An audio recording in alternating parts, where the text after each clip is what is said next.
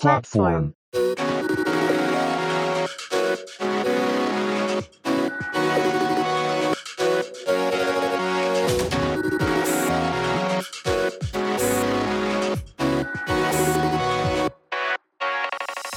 こんにちは。プラットフォームのパーソナリティの石橋と、なるみです。このポッドキャストは、ホームでの雑談に夢中で電車を乗り過ごす人たち、プラットフォーマーズの2人が送る番組です。日常の話題や興味のあることについて配信いたします。散歩や通勤、家事の合間に聞き流していただけると幸いです。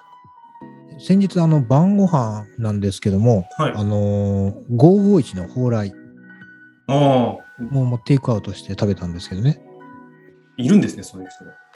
いや、いるでしょうお土産で買ってく人ばっかりなのかなと。ああ、なるほど。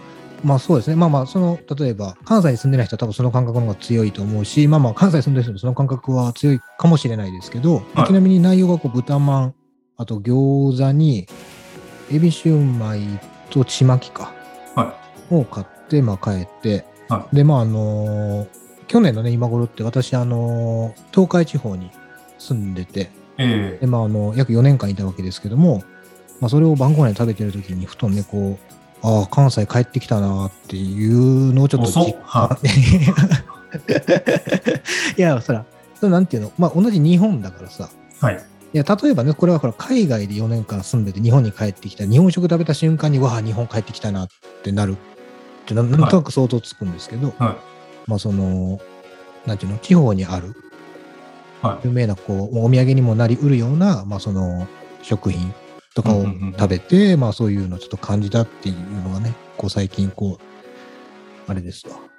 これが一番のトピックだとしたらちょっと語弊ありますけども。え、なんかでも、なんか、551の蓬莱って、まあ、はいお土産で食べたりもすとか、あの、自分で持って帰ったりもするじゃないですか。だから、はいはい、それ食べて帰ってきたなっていう感覚がちょっと、なんかね、わかんないなっていうのがあって、要は、それって、もともと大阪になのか関西なのかにいらっしゃった時に、うんその東海地方行く前も、うんそのに日常的に551を食べてたからっていうことですか？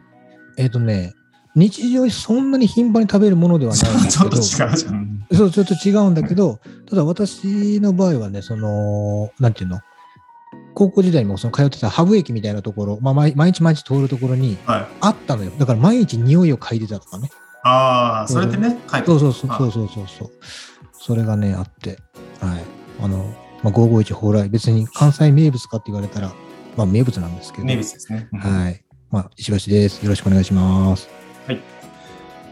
えーはい、えー私はですね先、先週ちょうど気になる仕草論ってしたじゃないですか。はいはいはい。で、昨日土昨日土曜日だったんですけど、はい土曜日にあのちょっとした講演会みたいなところに行ってきて、はい。で、アンケートとかも書いたりするので、皆さんメモを取ってたりもされるんですね。で、ほうほうほ講演中に目の前のじじいが、いや言葉、言葉選んで。あ、いえいえ、おじさまがはいはい。ずっとボールペンをカチカチ、カチカチやってるんですよ。ああ、はいはいはい。いますね、そういう人ね。講演中ですよ。みんな聞いてるんですよ。で、はいはい。まあ、講演者の大学生だったりもするんですけど、はいカチカチカチカチやっててもう気になっちゃって、なりますね、それは。もうあの、うるさいですって言いに行こうかなっていうぐらいうるさかったんですよ。お そそんなに近いところにいたおじさまだったんですか？そう、左目の前ぐらいにいて、みんな真剣にあのスピーチしてるし、それを周りの観客席って、まあ、自分たちが座ってた周りもみんな真剣に聞いてるのに、はいはい。多分その人はなんか、えー、と本来たいと思って来てるんじゃないんでしょうね、きっとね。メモを取らないんですよ。ただボールペンを持ってる姿なんですよ。はいはい。で、ひたすらカチカチカチカチやってて、で、多分本ご本人はき無意識だから気づいてないんでしょうね。まあでしょうね。で、そこで、まあ、私が後ろから声かけても、まあ、さな逆らでする、されても嫌だし、嫌な気分になって、こっちが嫌な気分になるパターンだな、多分これと思って言ったところで。まあまあまあ、そうね。で、おとなしく見てたんですけど、もうね、辛かった。お疲れさん。気になる仕草これだと思って、今日話そうと思ってきましたっていう、なるみです。はい。はい、よろしくお願いします。まあでも、そのおじさまもね、こう、なんほら、メモってボールペンでこう紙に書くわけじゃないですか。えまあでもその人はきっとボールペンカチカチすることで脳に刻んでるかもしれないですね。全く、全くで もうキョロキョロキョロキョロするし、カチカチカチカチするし、で、メモしないし。もう帰ってほしいって感じですね、じゃあね。多分そこの方の上上司というか一番トップ、その部署の一番トップの方なのか、ちょっと離れた席にいらっしゃったので、その人の、まあ、お供みたいな感じで来てて、まあ、部下の方々もいてなんでしょうけど、はいはい。偉そうだし、カチカチカチカチしてるし、これがね、もう日本のもう外役だなと思って、こうこういう人が圧迫面接とかするんだろうなって思いました。すっごい嫌な気分になった。もう大変やったね。土曜日やのにね、うんせっかくの土曜日やのにね。その会自体はすごい良かったんですよ、講演会自体は。だだから余計ね、そこだけが気になっちゃってっていうところでしたね。なるほど。はい。いやこのう昨日の鬱憤本じゃ、はははい、今これをもう喋れたことが、もうとりあえずね、ストレス解消になりました。はいよかったです。さて、今回は第13回目の配信です。最初に最近2人が気になったニュースを拾い上げます。EU2024 年に充電規格を USB-C に統一。欧州連合 EU と欧州議会は、現地時間7日、スマートフォンやタブレット端末などの充電器の規格を統一することで合意しました。EU 理事会と欧州議会の承認を経て、2024年秋にも法令が施行される見通し。EU 内で販売される電子機器の充電端子を USB-C にするよう義務付けます。対象となるのは、携帯電話、タブレット、イヤホン、デジタルカメラ、携帯ゲーム機などで充電が必要な電子機器。ノートパソコンは法令施行から40ヶ月後までに適合させる必要があります。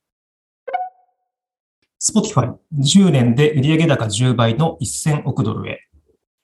ロイター通信によると、スウェーデンの音楽配信大手 Spotify テクノロジーは8日、今後10年で年間売上高が1000億ドルに到達するとの強気の見通しをしました。昨年の売上高は114億ドルで、これと比べると10倍近い増収目標。2018年の上場以来、初めての投資家デーイベントで表明しました。ダニエル・エク CEO は10年で粗利益率が40%に、営業利益率が20%に大きく上昇するとの見通しも示しました。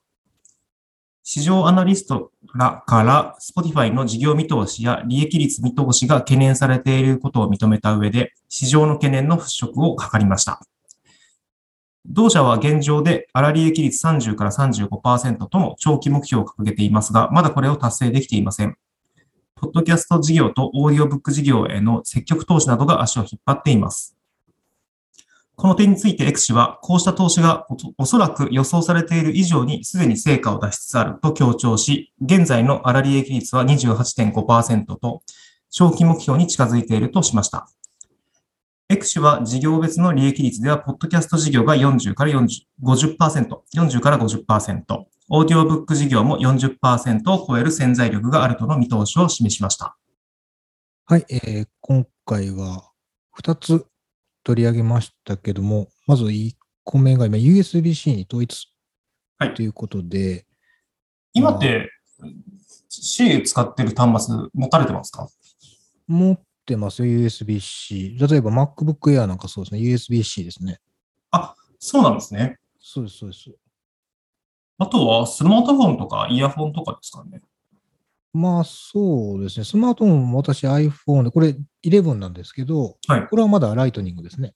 なんで、これは対象に入ってくるものになりますね。iPhone はまだ USB-C 対応してないですからね。うんうんうん。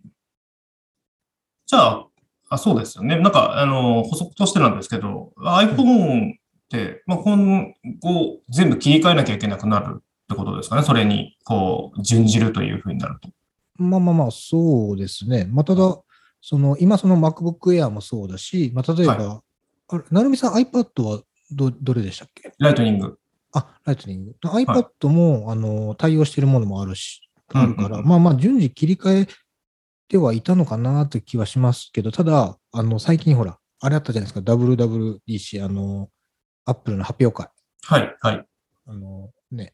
C、MacBook Air でしたっけ？あ、そうそうそう、は MacBook Air 2みたいですね。あれはほら、マグセーフだから、うん、うん、うん。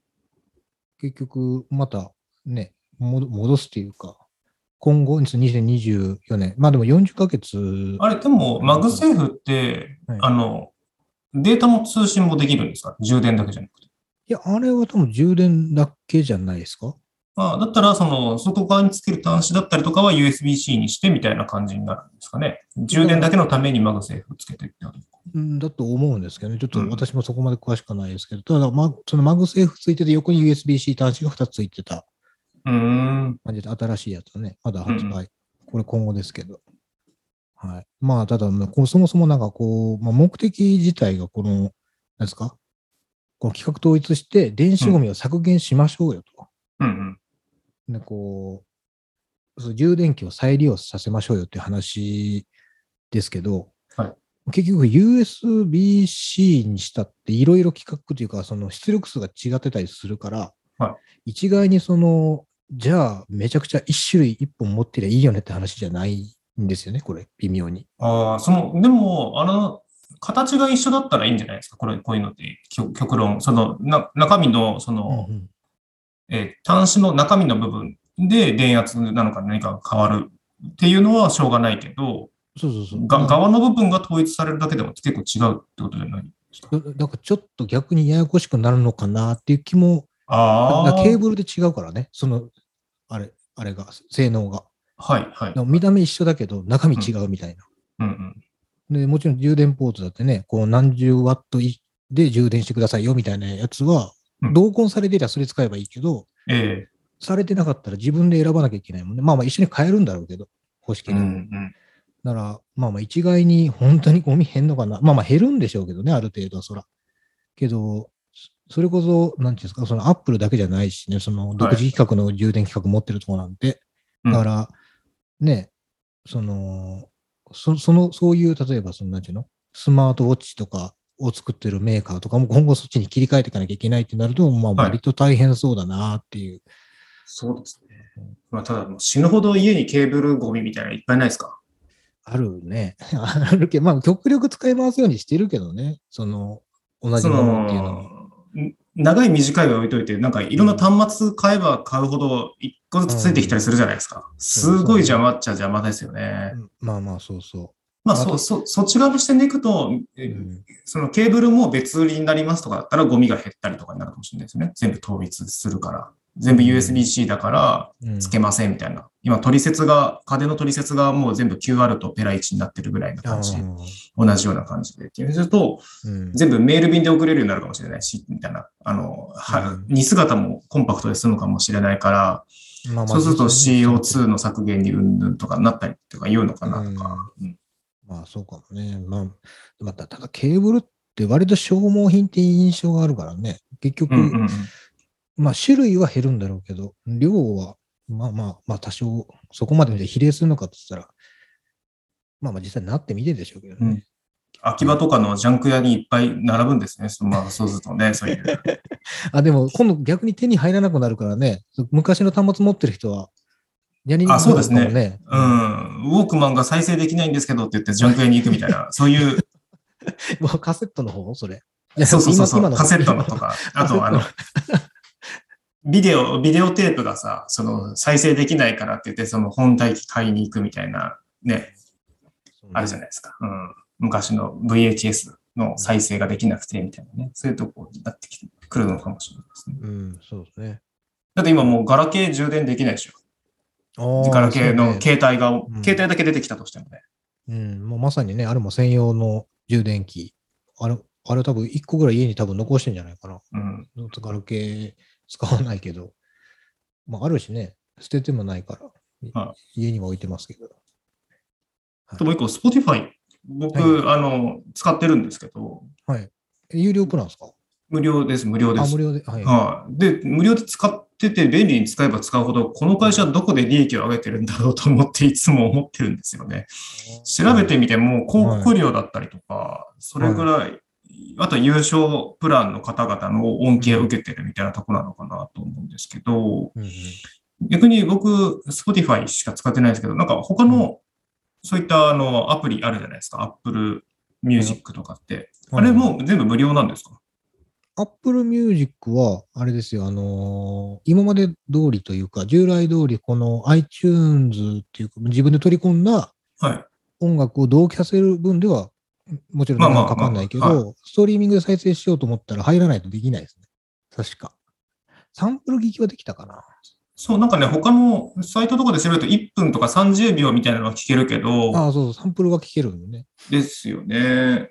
うんで、それでいくと、Spotify ってすげえなユーザー、ユーザー視点、お客様視点だなと思いつつも、まあ、潰れてもらっちゃ困るから、どっかで優勝プラン入ったりとかしないといけないのかなと思ったりはししますけど、Spotify 無料だとランダムでしか再生できないんでしたっけ？そうです、そうです。ただ、あの、自分のプレイリストは作れるんで、プレイリストに好きな曲何百曲と入れといて、で、うん。ランダム再生だったら、まあうん途中 CM が挟めますけど、全然、あの、いいかなと思いながら、ジム行ってる時とかもそんなにこだわって聞かないから、ランダム再生でも十分かなと思ったりしますし、まあ、ポッドキャストはね、もうあの好きなポッドキャストを聞けるっていう、そこはランダムじゃないから、ああ、そうなんや。うんああ、なるほどね。今、ぼ僕あれなんですよ。だからその MacBook Air を今年買ったので、そのはいね、Apple Music が半年間無料で、まだね、無料期間中なんで、そっちばっかり使ってますけど、まあでもお金を払ってもいいなとやっぱちょっと思いますよね。やっぱ使ってりゃ。やっぱ便利だなと。自分の端末に入ってなくたって聞けちゃうからね。うん。まあ、Spotify も。まあ、に言ったら似たり寄ったり、まあ、どっちの UI が使いやすいっていうのは別ね、また別な問題ですけど。そうですね。だからたまに、その、もうどうしてもこの曲が聴きたいとかなるじゃないですか。はい。だその時に優勝プランがいいなって思ったりしますけど、もう一方で、そのスマホじゃないデバイス、iPad とかできとか、あの PC のブラウザーで Spotify を聞こうと思うと、うんうん。あのね、ランダム再生じゃないんですよ。そっちのデバイスで聞くと。聞けちゃうの、普通に。あ、そそう。まあ CM は途中で入ったりするけどね。だからう、んそう、うん、だから、どうなんだろう。まあ、設設備自体は最初の設備投資にお金かかるとはいえ、それで原価償却できるから、あとは利益体質になっていくはずなんですけど、あとはライセンスのところが解決しているのであれば、すごい高利益質体質になるのかなと思うんですけど、このオーディオブック事業というのはね、ちょっとよくわかんないんですけど、う。ああ。まあ、オーディブル一回試したことありますけどね、Amazon のやつですけどね。うんうんうんうん。読み上げてくれるやつでしょ。そうそうそうそう。なんかこう、お兄さんともおじさんとも言い難い感じの、まあ、せどこかで声優さんなんでしょうけどね、うんうん語り手の人。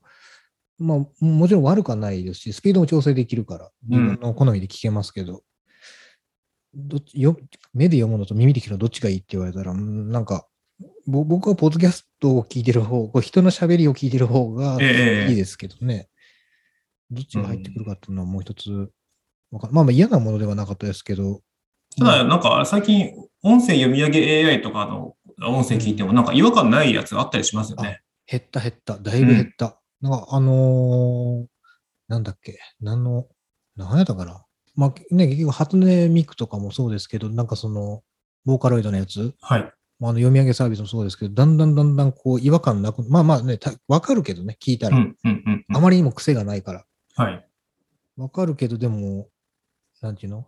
その Siri が立ち上がった時の、あの、音声よりも全然、まあ元ネタがね、全然人の声をベースにしてるのかなんかわからないですけど、いや本当に違和感がないというか、あの、イントネーションとかも修正できるみたいだしね。えー、だから個人の耳馴染みがいいようにこう変わっていくのかもしれないですね。どんどんどんどん発達していくので、その人なりの AI、まあ聞きやすい AI になっていく、声がなっていったりとか、うん。テンポとかはなっていくのかなとますね。じゃあちょっとその、えーと、今日のテーマの方にじゃあ移っていきましょうか。近しい話でもあるんで。はい。はい。ここからは一つのお題に対して二人で話し合います。今回のお題はスマホの中身論です。で、スマホの中身っていうところなんですけど、えーわ私ちょっとついにさまあ久しぶりにこう携帯を買い替えようかなと思ってたタイミングでもう買ったんですけど、楽天モバイルで。はいはいはいで、まあ、機種にこだわりがあったりとかではないので、まあ、安いものを使って、まあ、Android でっていうので買いましたと。で、まあ、今日の午後届くので、まあ、それをこう入れ替えようかなと思ってるんですけど、その中でスマホの中身って皆さん整理してるのかなとか、どういったものが入ってるのかなと思って、石橋さんにも聞いてみようかなと思いました。なるほど。早速ですが、はい。人にお勧めしたいぐらい使い、使ってるし使いやすいよって思ってるアプリとかってあります？あーありますよ。あのーヤフーカーナビいいですね、すごく。ヤフーカーナビ、それ車に乗る人にとってってことですか？そうそうそうそう。ヤフーカーナビすごく使ってますね。それは僕が車に乗らないことを知ってて言ってますか？いや、だって、人に勧めたくなるアプリだから、別に、成美さんに勧めたいアプリって聞かれたらまあまあまあまあ、あはあどうどういいんですか？ヤフーカーナビ。うん、なんかね、その、もうそれこそ車を運転してる人だったら、多分、割とあるあるだろうなと思うんですけど、Google マップはい。で、まあまあ、僕も使いますけど、はい。まあ、あれをカーナビ代わりにしている人も結構多いと思うんですよ。ええはい。ただ結構ね、Google マップはね、道攻めるんですよ。あの、ああ、確かに確かに。そう、通れたらいけるっしょみたいな感じで出してくるんですけど、いやいや、はいちょこんな民家の細いとこ走りたくないでっていうのを平気で出してくるのがあるある。はで、それに比べて Yahoo カーナビは、割とその、なんですかね、従来の車のカーナビになんか近い印象があって、い。うんうん。わ割とこう、なんていうの？あ、この道だったら走れるよねみたいな道をなんか案内してくれるっていう印象です。うん。なんか Google マップのカーナビって、こう攻めるけど、その代わり、多分あれって、うん。その GPS かなんかのデータを元にしてるのかわかんないですけど、うん。とっても、あの、ふさわしい裏道を教えてくれるときもあるじゃないですか。まあ、こんな道もあったんだって思いながら、この地元民しか知らない裏道みたいなのを案内してくれたりする場合もあって、それが、あの、一般のカーナビとちょっと違うかなと思って、あの、好きなところでもあり、たまにそれはちょっと大きなお世話だよって思う時もあるんですけど、それがないってことですね。うんな、ない。で、ななんか感覚やけど、その、なんていうの？結局、早くて近ければいいんでしょっていうなんか発想っぽいのが Google マップで。え例えばめちゃくちゃ、いや、わかんない。今、イメージで喋ってるからあれだけど、すんげえ坂道、高低差があるようなとこでも、どうぞって進めていくのが Google マップの印象はい、はい。でも、いや、それめっちゃ走りにくいやんっていう。逆に、それそれはね、もう同じ時間で行ける、マッスルな人だったらいいですけど、はなんかこう、いやいや、そこ通るぐらいなら、もううんこっちの平坦な道ちょっと回った方がいいですよね、みたいなのが、なんか Yahoo のイメージです。い。ええじゃあまあまあ、より日本人的にカスタマイズされてるんじゃなかろうかっていうのが Yahoo。のうんうんま、わかんないけどね、中身どうなってるのかは知らないけど。中身全部両方とも一緒だったら面白いですね。ただの表現の違いで。あまあまあ、でもね、どこを推奨させるかっていうのはね。うんうんうん。うんええ他には？他、他何かあるかな？便利なアプリね。何か使ってるかな？あ、あの、SNS はどれくらい使ってるんですか？SNS はね、はい。そんなに、まあ見たりはするけど、なんていうの？連連日投稿とかは全然そこまでしないですね。うんうん。基本的に見てる方が多いかな。うん Twitter にしても、インスタグラムにしても。それはじゃあな、ないと困ります？スマホに、今。今？うん。んそんなに困らないかな。まあ、でも、どうなんだろう。うん、あんま困んないかもね。別にそれで、こう、誰かと連絡取り合って、あ、でも LINE を SNS の中に一つい入れるんだったら困るね。ああ、ああ、ああ。うんね LINE ってね、はいなんかメールアプリ、まあ、メールのような機能を使ってますけど、基本あれも SNS じゃないですか。はい。うん。まあ、だから、LINE がなくなったら困る。まあ、ていうか、そんなもん、なんか困る人いっぱいいそうですよね。うんうんうん。スマホの中身ですよね。アプリ、まあ、さっきのは、まあ、車乗る人にとって便利だっていう話でしたけど、なんか定番でもう入れ、入れ、入れとかないとこれ生活に成り立たないなっていうのとあります？例えば金融系アプリとか、銀行のとかもあったりするじゃないですか。ありますね。確かに。あの、利用頻度がね、それこそ月1とかですけど、家賃の振り込みであったりとか、駐車場代の振り込みっていうのを僕今、アプリ使ってやってますね。ああ。あれは、あの、電車乗るときのスイカみたいなやつ？あれはもう、あれですよ。もう、普通にカカードっていうか、あの、イコカです。私。ああ、要は、その、携帯をかざしてピッじゃなくて、ってことですか？その磁気カードをそのまま使ってますね。財布から取り出して。アップルウォッチとかでピッとかでやりやりたそうな人じゃないですか。アップルウォッチ持ってないもんだって。持ってないし、あれ定期券ってどうなんかな？い同じようにいけんのかな？いけるんじゃないですか？え、えっ、と、スマートフォンは iPhone でしたっけ ?iPhone、iPhone。だから、スイカも登録できるけど、あはい。モバイルスイカ的な？うん。そう。でも、それが定期で対応してるかどうかはちょっと調べてないですけどね。なんか電車の、うん電車会社に寄りそうな気するし、わかんないな。そう、あの辺のお財布携帯系も、もう、あの、今僕使ってる、えっ、とね、なんだっけな、OPPO っていうスマホなんですけど、はいはい。がついてなかったんで、まあ、新しいのはついてるんですけど、はい。まあ、ちょっと、この、た OPPO 自体にちょっとふ一部不満があったから、ちょっと、今回はね、シャープにしますね。おーうん。SH じゃないですか。シャープにします。なんか、あーうんまあ、選択肢がそれぐらいしかなかったっていう感じなんですけど、うん。そう、にします。あと、写真とか動画って結構使ってます？食ってます？スマホの中に。多分、写真が一番食ってるんじゃないかな。ほぼほぼ。やっぱその、まあ、子供の写真をリンクさし、同期させてるっていうのが大きいかな。うんそれは、あの、iCloud とかに最終的に保存されるようになってるんですか？その、いや、iCloud はね、基本もう使ってないです。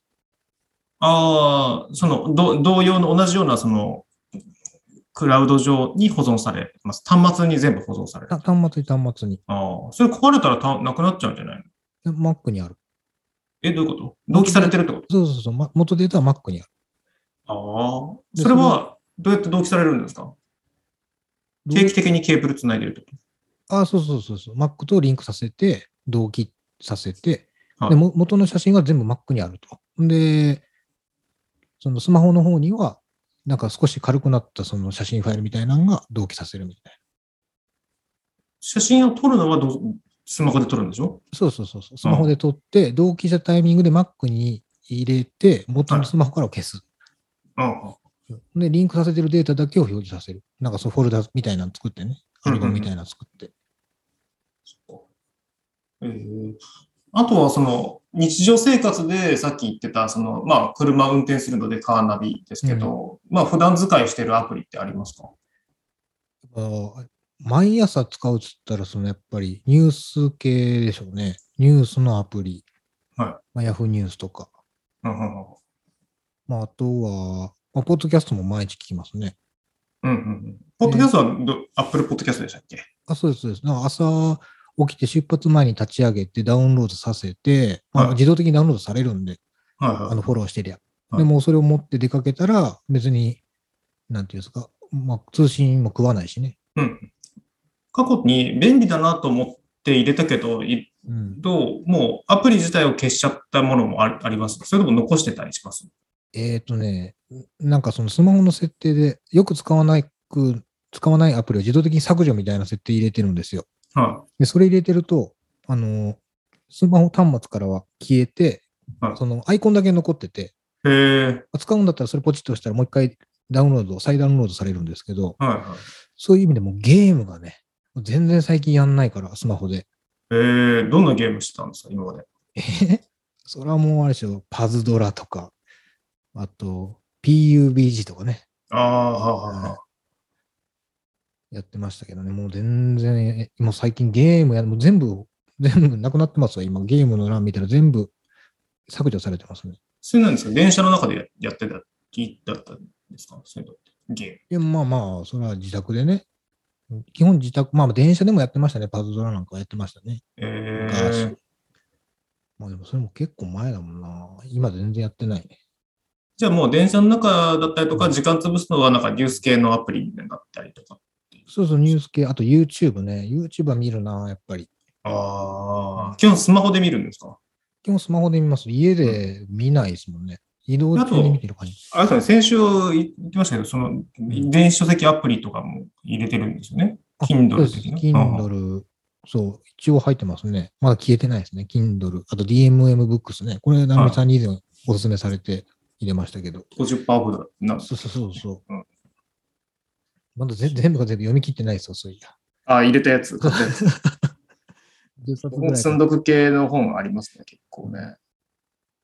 ねあとなんか、こう、スマホ使ってややってみたいことみたいなのもああります？なんかこう、株だったりとかもできたりするわけじゃないですか、そういうのって。なんかお金稼ぎだったりとか。はい。そのうまく使ってみたい。まあ、やってないけど、これやってみたいな、みたいなのを過去、まあ、しかもトライ仕掛けたけどな、みたいなあったりします？ああ、株ね。株とか全然、もっと、もっとないもんね。資金がないからあれですけど、まあ今、この今年に入ってようやくちょっと手つけてどんなんなんかなって思ってやってるのは、あれです積み立て NISA ですね。んまだお金は入れてないけど、興味がある。いや、一応、まあ月々少しずつ入れてあますけど、はい。まあでもあんな年間40万とかもうできないから、うんうんうんまあどどんなんなんかなと思って月々5000円ぐらいでも入れてますけど、うんうんでもあれアプリが微妙になくて、なんかうんうんブラウザでも全然見れるんですけどね。はい。まあそれをやって始めたぐらいで、あとはあれですよ、ポイ活ですか？あの、よく。そうですよね。楽天ポイントとそうかね。そう。なあれも、一応、あのやってますよ。なんか毎日くじみたいなのをやってたりとかはします豆けどですね。は いいや、あのね、全然それ当たんないですけど、あのそれこそこのポッドキャストをやるにあたっての買う機材っていうのは、僕も大体サウンドハウスで買うんですけど、えサウンドハウスもなんかそのくじみたいなのあるから、ちょこちょこやってたりとかしますけどね。ええーそのお店系の、おお店系とかショップ系のアプリだとなんか入れてたり、例えばローソンとか、はい。あとファミペイ、ファファミペイとかもそうでしょ？あと、はいなんか松清のアプリとか、なんかそういう入ってたりとかします？ああ、もうその辺はもう全然やってないですね。松清のアプリも入れてましたけど、今松清が近くにないから使わないから消しちゃいましたけど。はい、あれ、航空音とかは入れてないですか？ここはもちろん入れるでしょう。あの入れてない方がもったいないですよ、あんなの。あれいいですよね。もうあれは歩歩くだけでね、スタンプもらって、溜まったらジュース飲めますよって、まあ、しょっちゅう僕は溜ま溜まるたんびに水買うてますけど、あれはいいですよ。貧乏症ですね。え、いやいやいやいやいやいや、溜まったらだって一番高いジュースが飲みたいに決まってるじゃないですか。いやどっちが貧乏症やね いやいや、飲みたいファンタのプレミアムファンタみたいなの飲みたいじゃないですか。ああ、いや、まあ別にそれ、その時にそれ飲みたきゃそれ買いますけど、大体欲しい時なんていうのは、喉乾いてる時なんていうのは水飲みたくないですかなんか。あーあの、ファミリーマートのあのアプリ、ファミペイアプリってあるんですけど、はい。で、ファミペイ登録しなくても普通に使えるんですよ。クーポンとか配信されるし。えー、で、定期的に月1ぐらいで、あの、はいお酒がね、無料でもらえる、無料券もらえるんですよ。えー、ファミペイ、ファミペイ。えー今だと、札幌ビールのなんかあ青い缶、新しい、なんか期間限定サマーピルスみたいな缶が、500の缶が無料でもらえますとか、あとホットスナックが1品無料だったり何十円引きとかだったりするんで、あ、ファミチキとか？あ、そうです、そうです。そんで、えっ、と、楽天ポイントと連携できるから、そっちで、えっ、と、ポイントをピッてやってもらって、楽天ペイで支払いますみたいなことやってますね。今。えだからお金、現金ほとんど持たなくても生活できるようになってますよね、ススマホあると。まあまあまあ、そうですね。まあ、スマホとあとクレジットカードかな。うん。まあクレジットカードの方がよく使うかな。で、クレジットカードも今バーコード決済とかできたりするじゃないですか。バーコード、えっ、と、ラえっ、と、ペイペイとか、うん。あの辺もできたりもするところ、お店を選ぶようになってきてるかなっていうのもあって、うん。で楽天ペイが使えるお店とか、うん。楽天ポイントで支払える店っていうところですかね。マクドナルドのアプリとか入れてないですか、あ、入れてますね、マクドナルド。あのーあれの便利なところ、まあ、クーポンももちろんね、あるから、うんぬんっていうのはありますけど、一番便利なのは、その席について、そのままテーブルでオーダーできるのがいいですね。あだから、その席を取る、ね、初めにとって、なんか、例えば、カバンとか置いてはい、レジに行くんじゃなくって、はい席ついて、その場でアプリで注文して、テーブル番号入れたらもう、従業員とか持ってきてくれるっていうあ、ああ。の。あれがすごく便利。モバイルオーダーとかはやらないですか？あそそれでしょ、だから。あそう、あのーだから、店内で基本食べるんですねっていう。ああ、その持って帰るってこと？そう、僕は朝とか昼とか、もうあの、そこで滞留せずにテイクアウトしちゃうんで、あれなんですけど。ああ、あんあのね、あれなんですよ。まあ、ドライブスルーとかもそうですけどね。ええあの、あの、マクドナルドのテイクアウトってどうしてもポテトがふにゃふにゃにならないですか？そこですか？別にそれが好きな人もいるんですけど、でも、そんなに時間かかんないからかなとは思いますけど。なんかこう、それこそ前にね、こう、以前住んでた場所がマクドナルドがと徒歩3、4分のところにあったんですよ、私。はでたまにこうず、ね、それこそ、すごいコロナ禍の中、まあ、そのはい店内飲食っていうのをすごい控えようっていうタイミングで、やっぱそのドライブスルーとかを使ってたんですけど、はい。それで持って帰ってきたポテトがね、やっやっぱちょっとしなって、まあ別にまずまずいとまだ言わないんですけど、やっぱこうカリカリしたやつ食べたいな、出来たてのね、もう出てそのその直後のやつ食べたいなっていうのはやっぱちょっとありましたか？ら、今はもああ、だから店舗で食べる。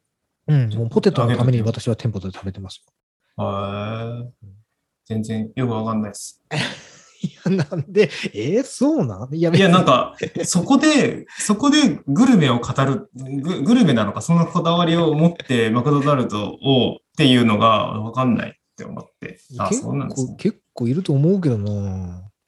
あ揚げたてが食べたいからってこと、うんそうそうそう。いや、あなんか、その、モバイルオーダーを僕が使う、まあ、特にテイクアウトで使うのは、もう、あと2つ信号を超えたら着くなっていうタイミングで、もう決済を完了させるんですよ。ああ、はいはいはい。で、到着したらほぼほぼ出来上がってて、うんもう袋に入ってるもの何番ですって言ってピックアップして出てくるみたいな感じで、極力その、マクドナルドにいる時間だったりとかを少なく抑えたいなとか、待ってる時間を抑えたいなっていうふうに思ったりするので、そういう使い方をしてますね。あれに近いですね。あの新幹線のアプリね。あれは便利でしたわ。あの、使ってます、使ってます。はい、今はもう全然使わないですけど、うんそれこそもう、ね、地下鉄降りて、新幹線口に歩いてる途中で予約して、はいでそそのまんまもうカードをピッてしたら、もうそのままガッシャーって入っていくっていうね。あれ、ユニクロとかも入ってないですか？ユニクロのアプリ。あ、ユニクロ入ってます。入ってますよ。あれはね、履歴が、注文履歴が分かるのがいいですね。うんでも、あんまりオンラインでは買わないで、実店舗で買買ってますね。ユニクロ。でも、実店舗で買ったやつもうん、会員登録しておくと、その購入利益で出るじゃないですか。出る出る。だからそうするとね、もう同じのをわざわざ見に行かなくて済むから、あの、うんシーズンで仕事着で着てるやつとかはあれ便利ですよね。あと、箱ボーイ。箱ボーイって知らないですか？箱ボーイ。何運ぼういって？ユニクロのアプリだけに入ってる、あの、謎のゲームなんですけど、えー、知らない。うん箱ボーイっていうね、ちょっとパズル系アのゲームが入ってるんで、やってみてください。おおおじゃあちょっと見てみますわ。そう。まあ、それでいくとファッション系のアプリとかって、ゾ ZOZO とかも入ってないですか？ZOZO はもう今全然使ってないですね。うんうんうん。うんあと、ショッピング系と Amazon、楽天、メルカリ。そうですね。その辺はやってますよ。今でも。便利ですね。あとは、なんですかね、何が入ってるんだろうな。楽天、僕、楽天モバイル系なんで、楽天系のアプリがいっぱい入ってて、うんただ余計な、もう、あの、最初から入ってる無駄なアプリとかっていっぱいあるじゃないですか。それってどうやって整理してます？あんまりなくない？あ、まあでも、あれですね。割とその、カテゴリー別で分けるんですよ。例えば、地図とか、はい。電車の乗り換えとかのアプリは僕なんか、なんか、こう交通っていうこうタブみたいなの作って、そその中にこう、アプリ全部まとめてるタイプですフォ。ルダみたいな感じで。ああ、そうそうそう。フォルダ分け。なポッドキャストも、Spotify とかアンカーとか全部そこにまとめちゃってて。はいはいはい。ただ、その、まあ、僕 iPhone なんで、こう下にね、4つだけ出せるんですよ。はい。でそこにはよく使うもの、もしくはそう緊急性の強いものみたいなのを入れてあって、常に見えてる状態って感じですかね。それは、でその4つは何何ですか？ちなみに。その4つはね、電話でしょ？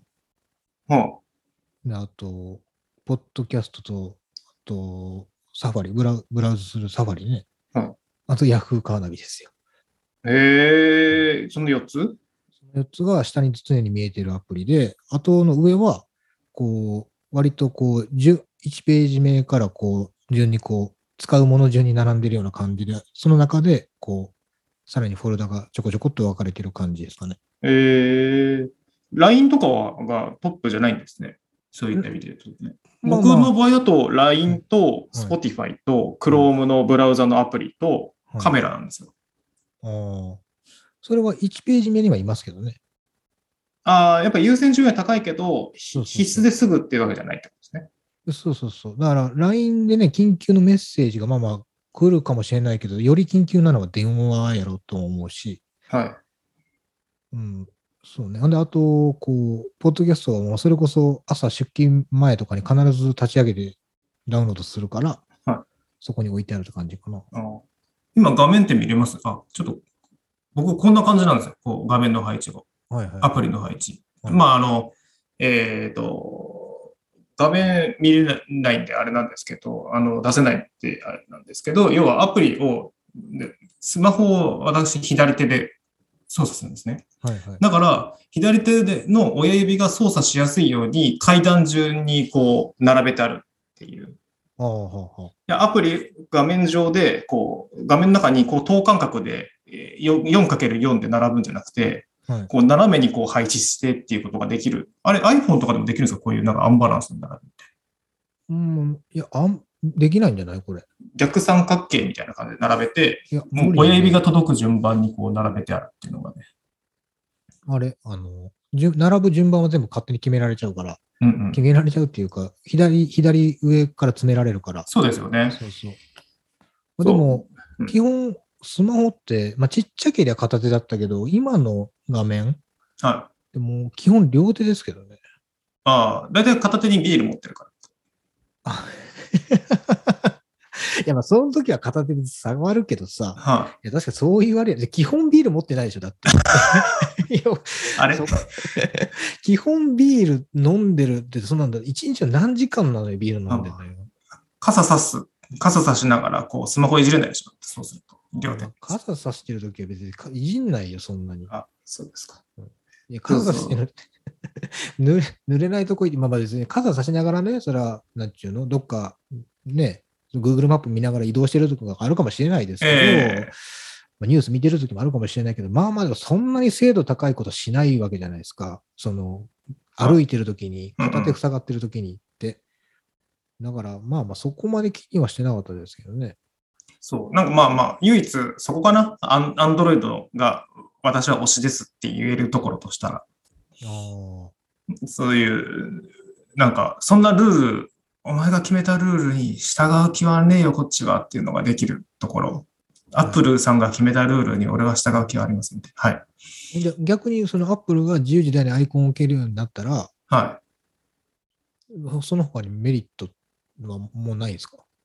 アンドロイドの。だからなんか、それ、それくらい使いこなせてないかもっていう気がします。あの、ど、どっちがいい論争って、なんか、ないかなっていう気がしますけどね。うん、まあ、どっちでもいいっちゃどっちでもいいですからね。そうそうそう。まあ、ただ、その、持ってるデバイスがどっちかに寄せたいなっていう気はしますよね。その PC にしても。まあ、Mac、Mac 持ってりゃ、りゃ、I えー、と iPhone だったりとか iPad っていうのが、まあ、ね、こう意識の方がいいですし。だから今、iPad、自分が持ってる iPad mini だけがちょっとアンバランスかなっていう気がしますけど、ああ、なるほどね。あ動機のうん仕組みあ、そうですね。動機はね、まあ、良くも悪くもですけどね、でも。きっかけがなんか、あれじゃないですか、あのタイミングでいくと PUBG モバイルがちゃんとす、スルスル動くデバイスが欲しいからっていう、なんか、すごい変な理由で買っちゃったから、あれですよね。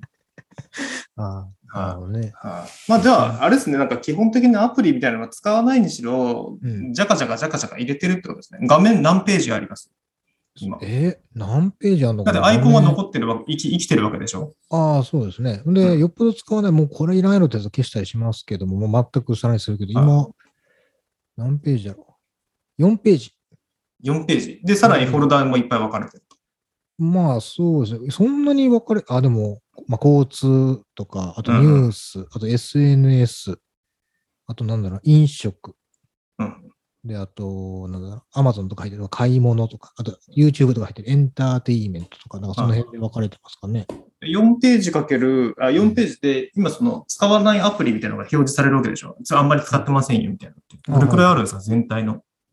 えー、どれぐらいなの ?5 分の1ぐらいかな。が使える。じゃあ、ほう、まんべんなく使ってはいるってことですまあ、基本はいらないものは本当に使わないものは消しますからね。かあだから、まあまあ、うん。基本的にはたまに使うものも含めて入ってますよ。まあ、例えばカレンダーとかね。あ。うんうん。うん。あとい、あ、よく使うんですメモね。これ、これ便利、すごく。うメモはすごく使うわ。何でもかんでもメモだね。それも、そのメモも定期的に消してるんですか？メモはね、えっ、と、なんていう本当にいらなくなったものは削除するし、残したいやつは、なんか残したいフォルダみたいなの作って、そっちに全部掘り込む。うん。そっかそっか。で、なんかこう、スマホもそうですし、自分のスマホ特にそうですし、まあ、よく使うものから順番し、なんかページ増やすと、なんかもう探すのもめんどくさくなるしっていうところでいくと、なんかね、より、よりいいものだけをこう入れてきていきたいなと思うし、なんかそれでわざわざ探すのもなんか煩わしいなと思ってて、うん、なんか前なんか言ったじゃないですか、その PC もそう、PC のデスクトップ上もそうだし、なんかそこのよく使う場所みたいな、机の上が汚いやつは、まあ心の乱れみたいなところがあるから、うん。なんかね、そういうのを整理してっていう意味でおすすめ聞いたんですけど、おすすめ聞いたらカーナビだったっていう、あの、全く役に立たない、あの、アドバイスをいただいて。使ってみなよ。もうなんかね、人におすすめっていう聞かなきゃよかったな。僕におすすめっていう聞き方をすればよかったなっていうふうな、ちょっとね、あの、反省ですね。ここは。なるほどね。はい、まあまあ、まあ、ちょっとそんな感じで、まあ、あの、スマホをまた、あの、変えてみたら、あの、その変えた状況だったりとかご報告できればなと思いますんで、はい。よろしくお願いします。そんな感じですかね、今日は。はい。はい。今回も最後までお聞きいただきありがとうございました。この番組は Spotify、Apple Podcast、Amazon Music、Google Podcast で配信しています。毎週日曜日に更新を予定していますので、ぜひフォローをお願いいたします。また、番組 Twitter では感想や質問をお待ちしています。マシュマロをトップに固定していますので、お気軽に投稿していただければ幸いです。プラットフォーム、お相手は石橋と、なるみでした。